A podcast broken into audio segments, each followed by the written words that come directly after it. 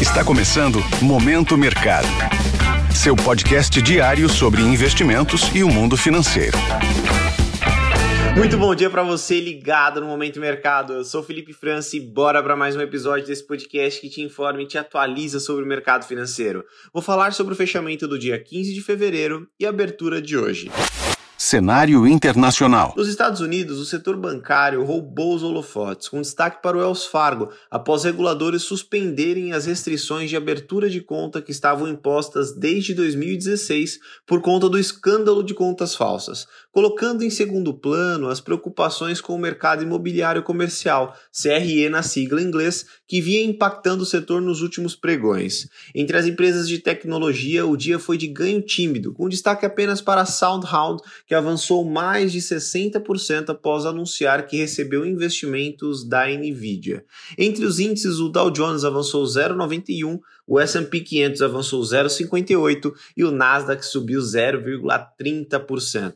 Na renda fixa, a taxa dos títulos públicos americanos fecharam em queda após a divulgação das vendas no varejo e produção industrial abaixo do esperado na região, voltando a trazer uma discussão de corte de juros mais rápido que o esperado atualmente. Vale destacar que hoje a visão dos agentes é que as taxas começam a cair em junho e encerram o ano no intervalo de 4,25 e 4,5%, ou seja, cai 100 pontos percentuais. No câmbio, o DXY fechou em queda, ancorado nos dados econômicos mais frágeis dos Estados Unidos. Entre as commodities, o petróleo fechou em alta, guiado pelo enfraquecimento do dólar e continuidade dos conflitos geopolíticos. Cenário nacional. Por aqui, o dólar encerrou cotado a R$ 4,96, ficando próximo à estabilidade. O real segue com dificuldades em ganhar força devido à postergação do início de cortes nos Estados Unidos, podendo encurtar o diferencial de juros entre as economias, uma vez que o Banco Central local sinalizou que mais um corte de meio ponto percentual deve acontecer na próxima reunião. No mercado de juros futuros, as taxas fecharam em leve queda, guiadas pelo ambiente externo em um dia de agenda fraca no cenário local.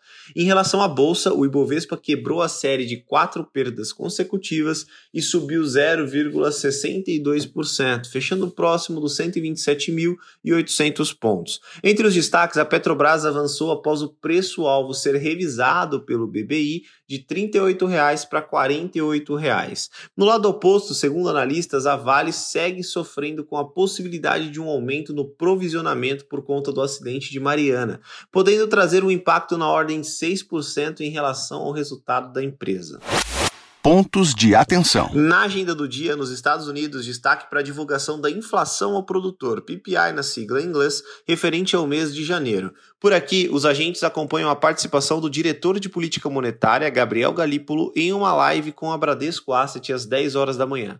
Sobre os mercados, as comemorações do Ano Novo Lunar seguem mantendo parte das praças sem negociação na região asiática. Na Europa, as bolsas abriram em alta após o resultado de vendas no varejo melhor que o esperado no Reino Unido, e em compasso de espera pelos dados de inflação dos Estados Unidos. Falando sobre a terra do Tio Sam, as bolsas estão mistas com discursos dos dirigentes do Fed e dados de inflação no radar. Dessa forma, termino mais um episódio do Momento Mercado. Agradeço a sua audiência, uma excelente sexta-feira e um bom final de semana. Valeu! Esse foi o Momento Mercado com o Bradesco. Sua fonte diária de novidades sobre cenário e investimentos.